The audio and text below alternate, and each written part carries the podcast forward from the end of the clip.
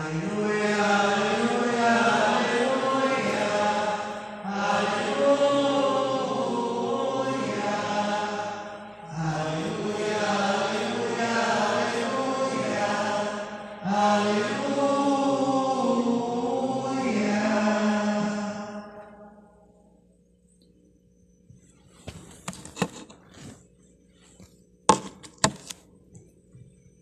Senhor esteja convosco.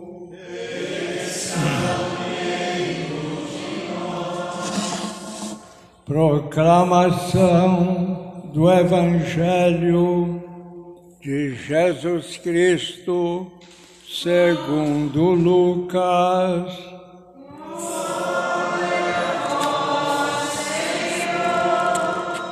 Capítulo 11 Senhor, ensina-nos a rezar.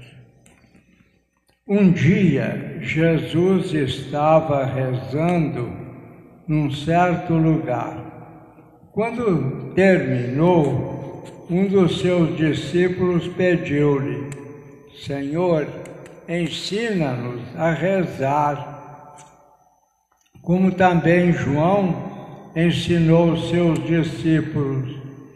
Jesus respondeu: Quando rezardes, dizei: Pai, santificado seja o teu nome, venha o teu reino. Dá-nos a cada dia o pão de que precisamos e perdoa-nos os nossos pecados, pois nós também perdoamos a todos os nossos devedores e não nos deixes cair em tentação. Palavra da salvação.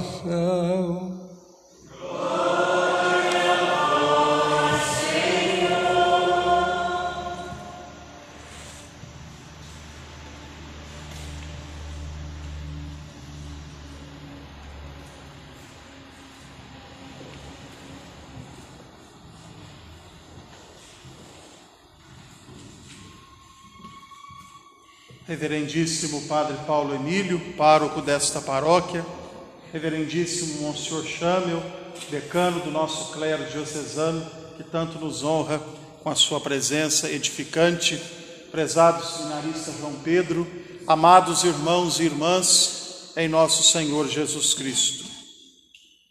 Entre as grandes solenidades do ano litúrgico, para uma determinada paróquia, se destaca a celebração da festa do padroeiro ou da padroeira. Essa festa recebe tons ainda mais acentuados de solenidade quando o padroeiro ou a padroeira trata-se de uma das pessoas da Trindade, que nós chamamos de titular, ou é a Santíssima Virgem Maria, que é precisamente o caso desta venturosa paróquia de Angostura. Aqui nos reunimos, meus irmãos e minhas irmãs, para mais um dia celebrarmos a novena que nos prepara espiritualmente para a festa da Madre de Deus, nossa padroeira. Alguém dizia com muita propriedade que a novena preparatória para a festa da padroeira é um verdadeiro retiro. E a festa por mais solene, por mais imponente, por mais abrilhantada que seja, se não nos levar a alguma evolução espiritual, não terá cumprido o seu papel mais importante. Celebra-se a festa da padroeira, como se celebra a Santa Páscoa e o Natal, para o crescimento espiritual dos fiéis. É para isso que nós estamos aqui reunidos, para celebrando os mistérios da nossa fé ouvindo a palavra de nosso Senhor na boa notícia do Evangelho, nos alimentando do seu corpo e sangue, descobrirmos de alguma forma como nós podemos crescer no nosso segmento cristão. Como nós podemos crescer no segmento cristão, no nosso caso específico, aformalando o nosso amor a Maria Santíssima. Um santo da igreja, meus irmãos e minhas irmãs, dizia: De Maria nunquam satis. que significa de Maria nunca basta. Por mais que falarmos de Nossa Senhora, por mais que refletirmos sobre o mistério da sua vida, por mais que nos conscientizarmos sobre a sua missão na história da salvação, nunca teremos dito o bastante a respeito daquela que foi escolhida pelo próprio Deus, cujo ventre puríssimo foi preparado pela preservação de todo e qualquer pecado, aquela que mereceu trazer em seu seio o Verbo eterno de Deus, que mereceu criá-lo, alimentá-lo, que o acompanhou na sua vida pública e, sobretudo, que teve a insigne tarefa de, aos pés da cruz, de pé, representar toda a humanidade. Nós estávamos todos aos pés da cruz, representados na grande mãe Maria Santíssima, que ali estava de pé. De Maria nunca ansates, de Maria nunca basta, e por isso que mais uma vez nós estamos aqui, porque nós queremos aprender mais alguma coisa da escola de Nossa Senhora. E muitas vezes, meus irmãos e minhas irmãs, nos entristece perceber que alguns católicos, e mesmo nós, ministros da religião, corremos o risco e somos tentados a pensarmos que Nossa Senhora é uma parte dispensável da revelação cristã. Outro dia ainda fui convidado a participar de um casamento em que estaria presente um pastor evangélico um irmão separado e alguém me dizia: Padre, não reze a Ave Maria, porque assim será melhor. E eu disse: se eu não puder rezar a Ave Maria, eu não vou, porque onde não pode ir a mãe de Jesus, a mãe de Deus, também o sacerdote de Jesus jamais será bem-vindo. Nossa Senhora, meus irmãos e minhas irmãs, não é uma parte dispensável da revelação cristã, mas está no coração desta revelação a sua vida e a sua missão não são partes descartáveis da nossa doutrina, como se fosse possível viver uma outra doutrina em que não há espaço para Nossa Senhora, para os dogmas que a igreja definiu a respeito dela, nada disso. Nossa Senhora é parte integrante.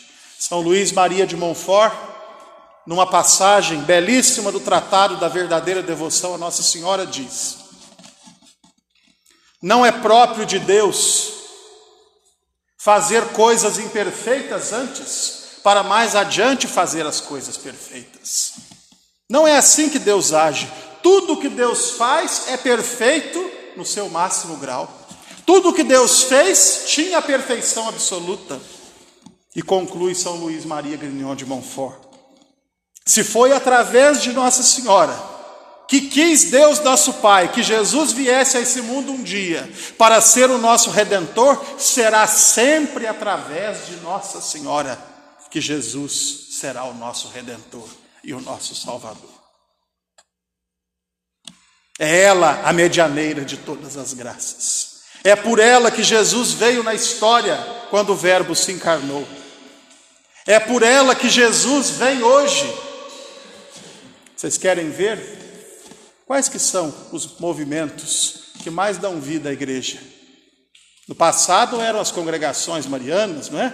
Os congregados marianos, as filhas de Maria, existem ainda em algumas paróquias. Hoje, o terço dos homens, que colosso de movimento de igreja, é sempre através de Nossa Senhora que Jesus vem a este mundo que Jesus venha aos nossos corações. Hoje, na pastoral da igreja, na nossa prática piedosa, nós continuamos constatando isso. É através de Maria que Jesus vem, e não pode ser diferente, porque Deus assim o marcou para sempre.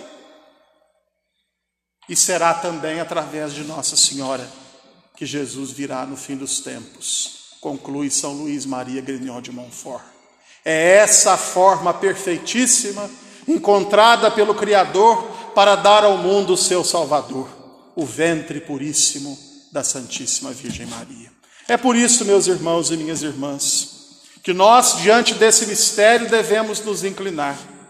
Porque sempre que falamos de Maria, sempre que refletimos sobre Maria, Sempre que na nossa prática piedosa nós procuramos amar a Maria, nós estamos servindo, procurando e amando a nosso Senhor.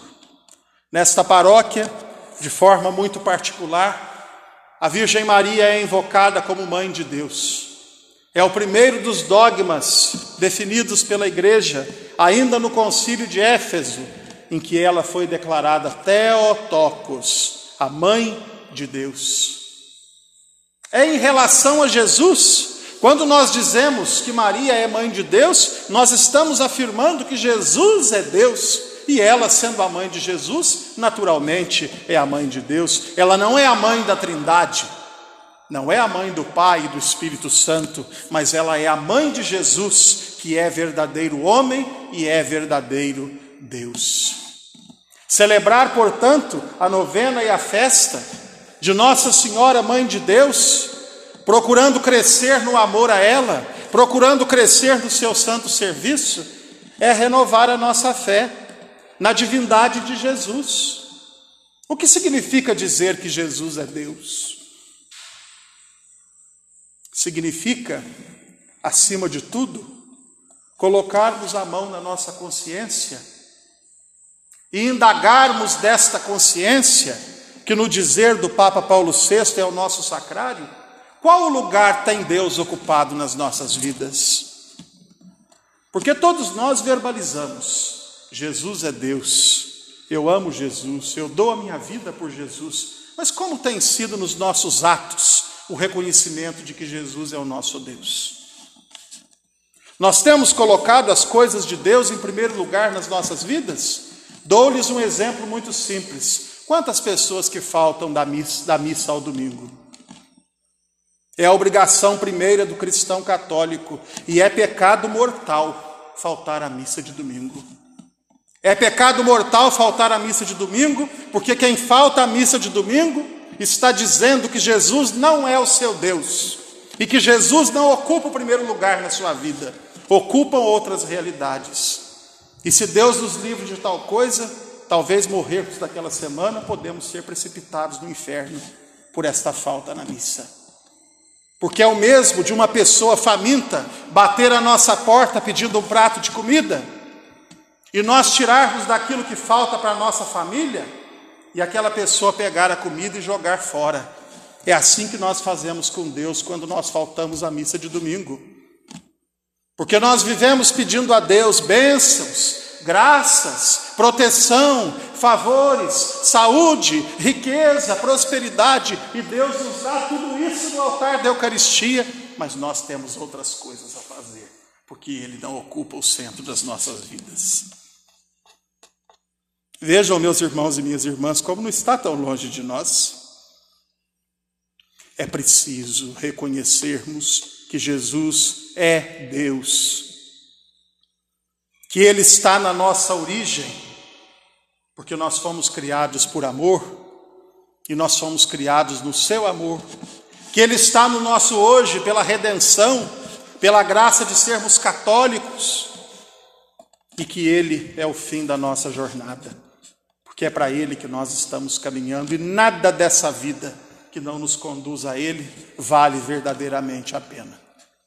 Meus irmãos e minhas irmãs, que nós possamos, neste dia, repetindo a oração que ele nos ensina no Evangelho, nós o faremos daqui a pouco no rito da comunhão, perseverando nessa oração, que nós possamos crescer no amor a Nossa Senhora, na imitação de Suas virtudes, sobretudo na humildade, na dependência de Deus, para que assim possamos professar com a nossa vida a verdade de que Jesus é Deus que Jesus é o nosso Deus, que Jesus é o centro da nossa existência, que Jesus ocupa para nós o primeiro lugar e por ele nós renunciamos ao Deus do dinheiro, ao Deus do prazer, ao Deus do mundo.